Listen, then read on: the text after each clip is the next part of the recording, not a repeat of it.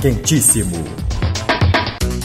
Saudações ouvintes da Rádio Online. Eu sou Silvio Prado e bem-vindos a mais um Quentíssimo, que traz para você os destaques de notícias da semana.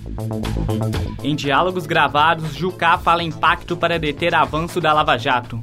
Gravações obtidas pelo jornal Folha de São Paulo mostram o novo ministro do Planejamento Romero Jucá sugerindo a Sérgio Machado, ex-presidente da Transpetro, maior processadora brasileira de gás natural, um pacto para tentar barrar a Operação Lava Jato. Segundo o jornal, os diálogos entre Machado e Jucá ocorreram semanas antes da votação na Câmara, que desencadeou o impeachment da presidente Dilma Rousseff. As conversas somam uma hora e 15 minutos e estão em poder da Procuradoria-Geral da República. Após a repercussão da notícia, Romero Jucá foi exonerado do cargo de ministro do Planejamento pelo presidente em exercício Michel Temer e voltou a exercer o mandato de senador em Roraima.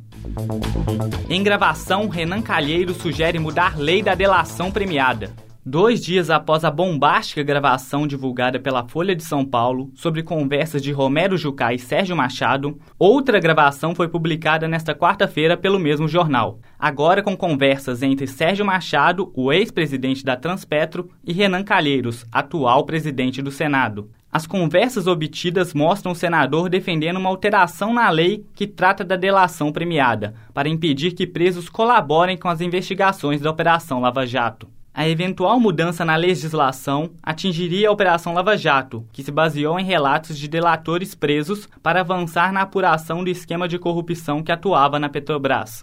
Tanto Renan Calheiros quanto Sérgio Machado são alvos da Lava Jato o presidente do Senado é investigado em sete inquéritos que tramitam no Supremo Tribunal Federal, relacionados ao esquema de corrupção da Petrobras. No diálogo, o ex-presidente da Transpetro sugere também a Renan um pacto para tentar pôr fim à crise política e econômica, que seria passar uma borracha no Brasil.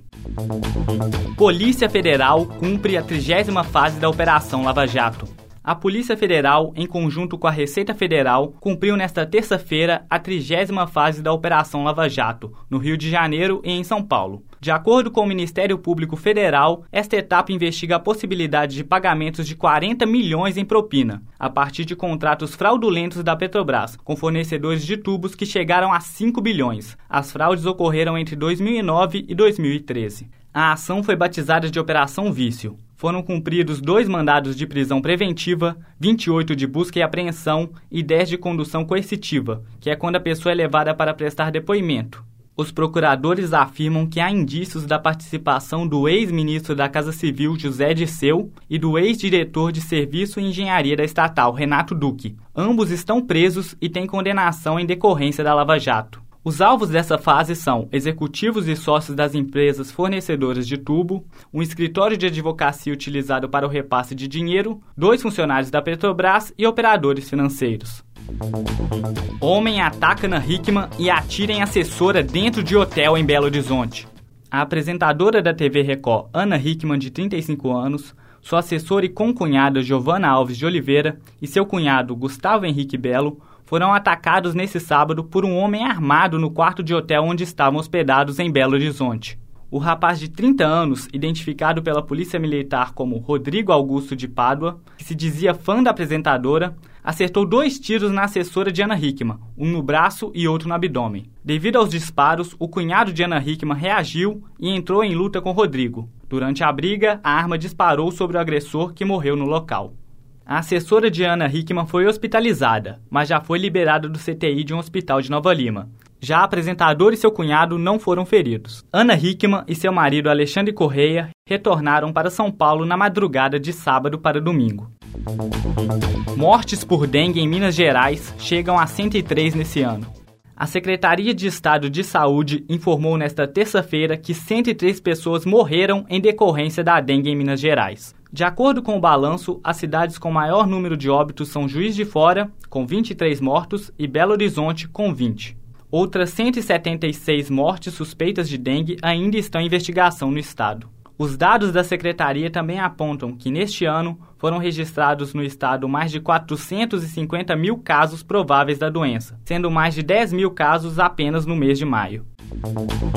O filme Eu, Daniel Blake leva a palma de ouro no Festival de Cannes.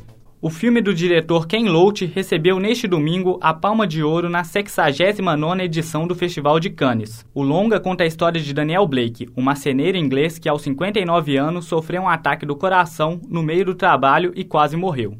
As voltas para se desvencilhar da burocracia e conseguir auxílio do governo pela primeira vez em sua vida, Blake se envolve com Kate. Mãe solteira de duas crianças, a mulher topa se abrigar na casa dele para fugir das condições precárias de moradia em que se encontrava. O longa desbancou o filme brasileiro Aquarius, do cineasta Kleber Mendonça Filho, que também estava na disputa. Outro representante brasileiro ganhou o Olho de Ouro do festival, com o documentário Cinema Novo, de Eric Rocha. O filme retrata o movimento cinematográfico nascido no Brasil, que revolucionou as criações artísticas dos anos 60 e 70. E o Quentíssimo vai ficando por aqui com a música Like a Rolling Stone, em homenagem aos 75 anos que o cantor Bob Dylan fez nesta terça-feira. Obrigado, até o próximo programa e um bom feriado.